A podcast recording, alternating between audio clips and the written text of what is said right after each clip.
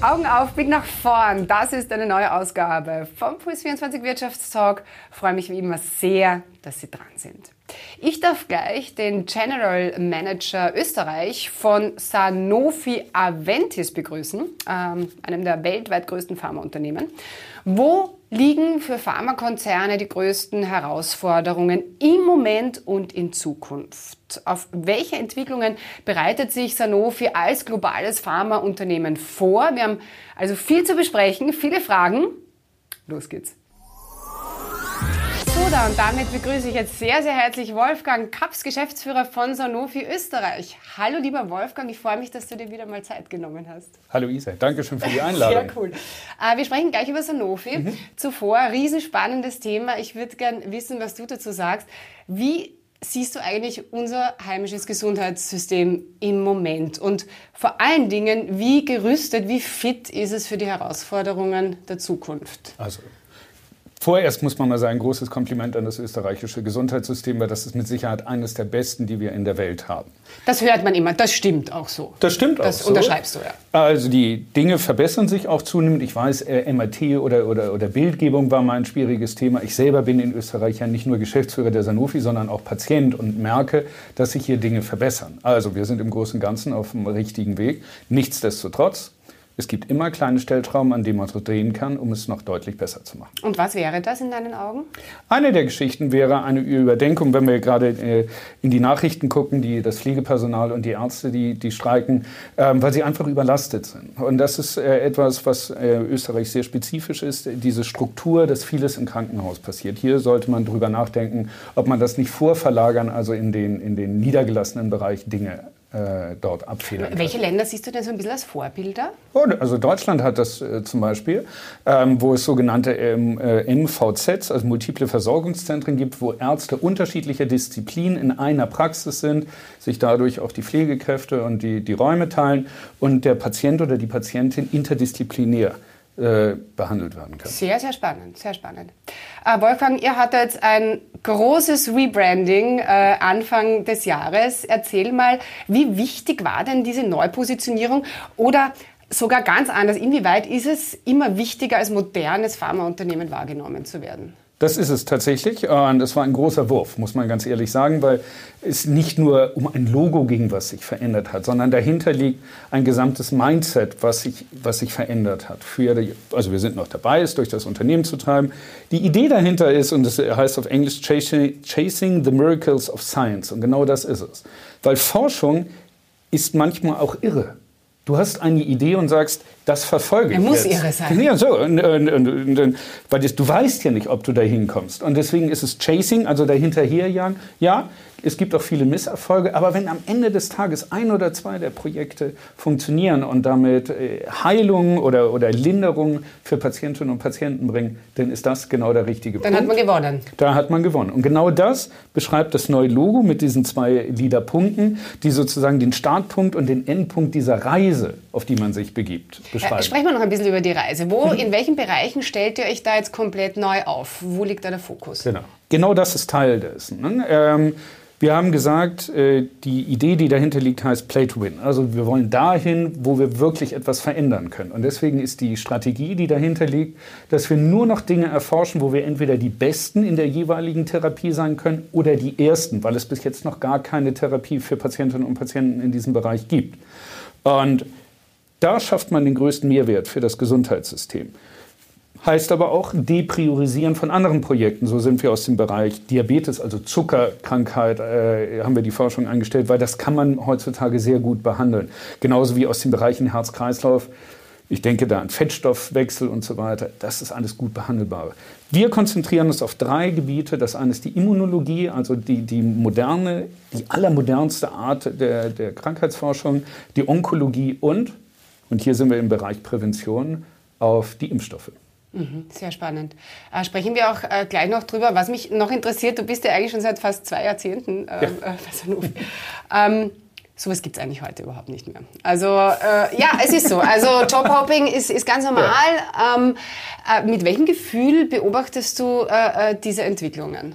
Also zum einen muss ich sagen, das stimmt, 20 Jahre Sanofi und Vorgängerunternehmen, aber innerhalb des Unternehmens darf man nicht vergessen, Sanofi ist eines der größten Pharmaunternehmen der Welt mit 100.000 Mitarbeitern rund um den Globus, mhm. habe ich unterschiedliche Dinge gemacht. Also eben solche Dinge wie Diabetes oder Herz-Kreislauf, über Sachen, die, die wir OTC oder sogar medizinische Ästhetik, Hyaluronsäure zum Injizieren und ähnliche Sachen, bis eben hin zu dem Bereich Specialty Care, wo ich äh, jetzt äh, beheimatet ja, bin. Ja, ja. Also es war abwechslungsreich. Bereich. Und äh, kann ich sagen, das hat mir einen großen Spaß gemacht, bis hierher die Reise. Ja, und, und wie versucht ihr jetzt langfristig MitarbeiterInnen äh, zu halten? Ja, also indem wir auch hier, ich glaube, vollkommen neue das Wege Das gehört ja auch zu, diesem, zu dieser Neupositionierung dazu. Exakt. Da gibt es ja neue Strategien. Exakt. So, und, äh, eine dieser Ideen ist zum Beispiel, dass, dass wir den, auf die Mitarbeiter einfach hören. Wir machen Mitarbeiterumfragen, hören zu und nehmen die Dinge ernst, die dort kommen. Und eins der, der Ergebnisse daraus ist, dass wir ganz klar an der, an der Work-Life-Balance gearbeitet haben für unsere Mitarbeitenden.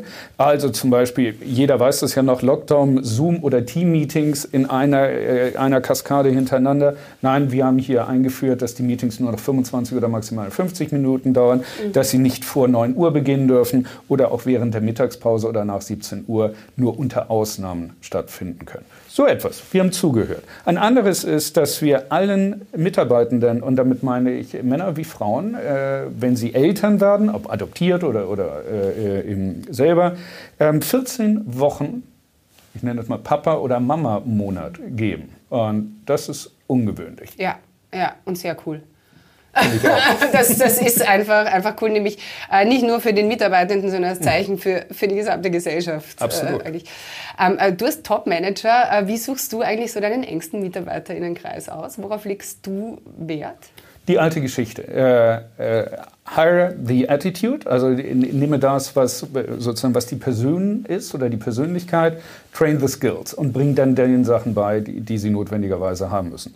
So, also mir geht es in erster Linie darum, dass, dass die Person zum Unternehmen passt. Und das muss nicht eine homogene Masse sein, sondern es ist schöner, wenn man unterschiedliche Menschen hat, die unterschiedliche äh, äh, äh Wissensecken oder, oder Charaktereigenschaften mitbringen. Und ich muss ganz ehrlich sagen, auch während der Pandemie haben wir zwei relevante äh, Positionen besetzt während des Lockdowns. Ich bin mit dem Auto von Deutschland hierher gefahren, um die, das finale Interview äh, von Angesicht zu Angesicht zu führen, weil es ist eben doch für diese Bereiche entweder hast du nicht du nie oder spüren, nicht. Ja. Genau, äh, genau. Sonst, sonst geht es irgendwie ja. nicht. Äh, welche Rolle spielt Nachhaltigkeit mittlerweile beim äh, Recruiting? Ein großes. Also sag mal, was das Unternehmen macht. Da gibt ja. es ein, ein, Projekt, das heißt Planet Mobilization, wo wir uns ganz viel vorgenommen haben. CO2-Neutralität bis 2050, eine Recyclingquote von 95 Prozent an allen Standorten, und das sind eine Menge aus, um die Welt 110 und davon haben wir das schon in 70 Prozent der Fälle erreicht. Äh, also wir sind da auf einem guten Weg.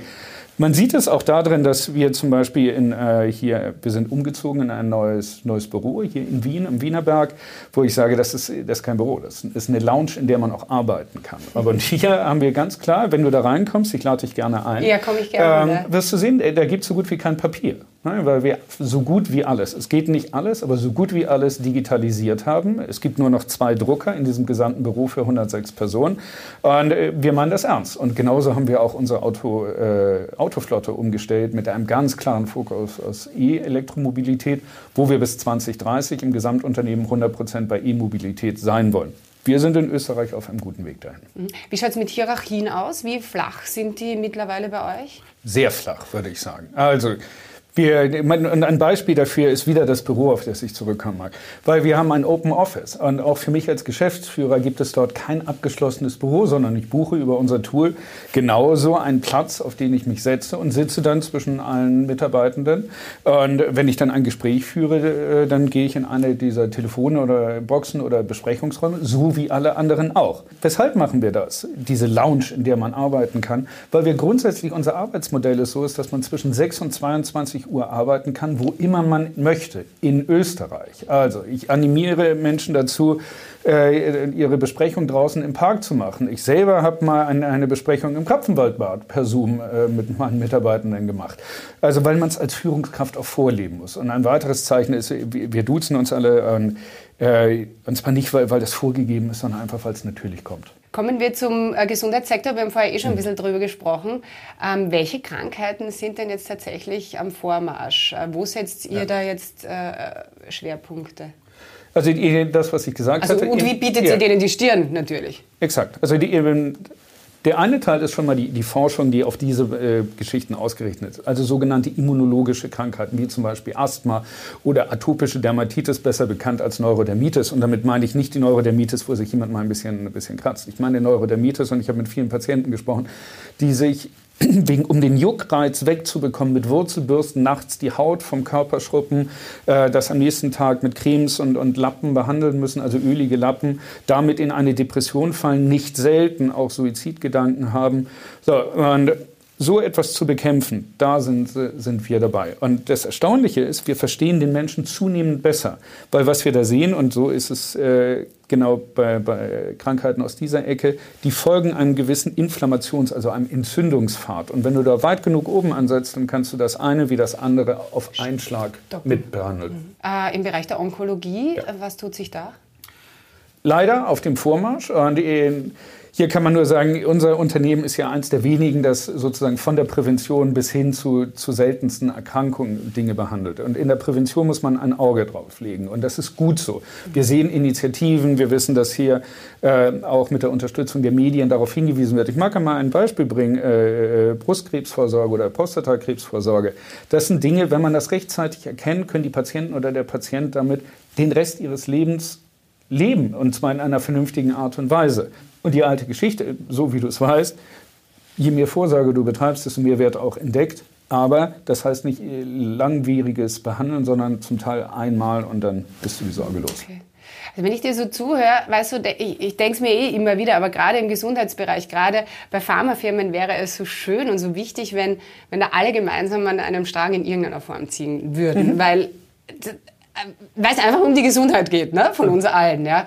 Äh, auch das Motto unseres For Game Changers Festivals war The Power of Cooperation. Also man weiß, die, in der Gemeinschaft ist man halt nun mal stärker. Ähm, passiert das bei euch auch in irgendeiner Form? Irgendwelche Annäherungen? Ja, tatsächlich. Äh, ist, Genau dieser, dieser Spirit ist seit Corona da. Hat die Pandemie da tatsächlich was, was bewirkt? Genau. Also früher waren die Unternehmen, klar, wir sind kompetitiv und stehen im Markt gegeneinander. Was übrigens auch die Dinge wie Forschung und ähnliches befeuert. Also das, das hat auch ein gutes Moment. Aber während der Pandemie war es tatsächlich so, dass nicht mehr die Unternehmen gegeneinander, sondern alle gemeinsam gegen das Virus. Und also die, die, die Power, die man da gespürt hat, und es waren nicht nur die Unternehmen, es waren auch äh, die, die Sozialkassen, es waren die Politiker. Plötzlich war sozusagen, gab es einen Feind. Und wenn man dann guckt, wie viel Stärke man da rausbekommen kann, das war echt bemerkenswert. Und glaubst du, äh, dass sich das ein bisschen weiterziehen wird? Ich hoffe ja. ja. Weil wir gesehen haben, wenn wir uns zusammentun, wir haben zum Beispiel während dieser Pandemie, äh, wir sind einer der größten Impfstoffhersteller der Welt, haben unsere Kapazitäten, äh, ungefähr 100 Millionen in Europa, 200 Millionen in, in Kanada, ähm, den anderen Unternehmen zur Verfügung gestellt und für die die Sachen produziert, einfach um möglichst schnell im Markt genügend äh, Impfstoffe zu haben, um, um alle zu versorgen und die Pandemie so schnell als möglich anzudämmen. Und ich denke, das wird bleiben. Mhm. Dennoch, ähm, zwei Milliarden Menschen haben immer noch einen schlechten Zugang zu guter Medizin und Versorgung. Also ich sehe euch hier da total in der Pflicht. Äh, was macht ihr, um das zu ändern? Tatsächlich äh, haben auch wir das erkannt. Und Sanofi ist eins der Unternehmen, die wirklich weltweit, ich sagte äh, 110 Standorte, das sind äh, fast alle Länder, die es auf, auf ja. diesem Globus gibt. Und wir haben das Problem erkannt.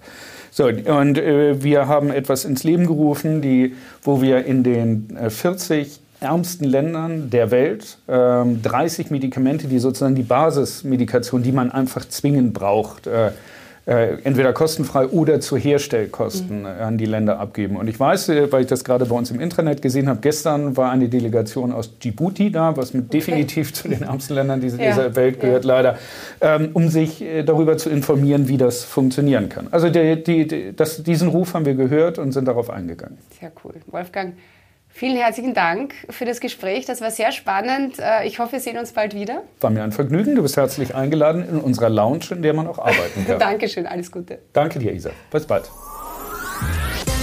Das war's von uns für den Moment. Alle Talks gibt's als Podcasts. Wärmste Empfehlung, da mal reinzuhören. Damit vielen Dank für die Aufmerksamkeit. Alles Schöne.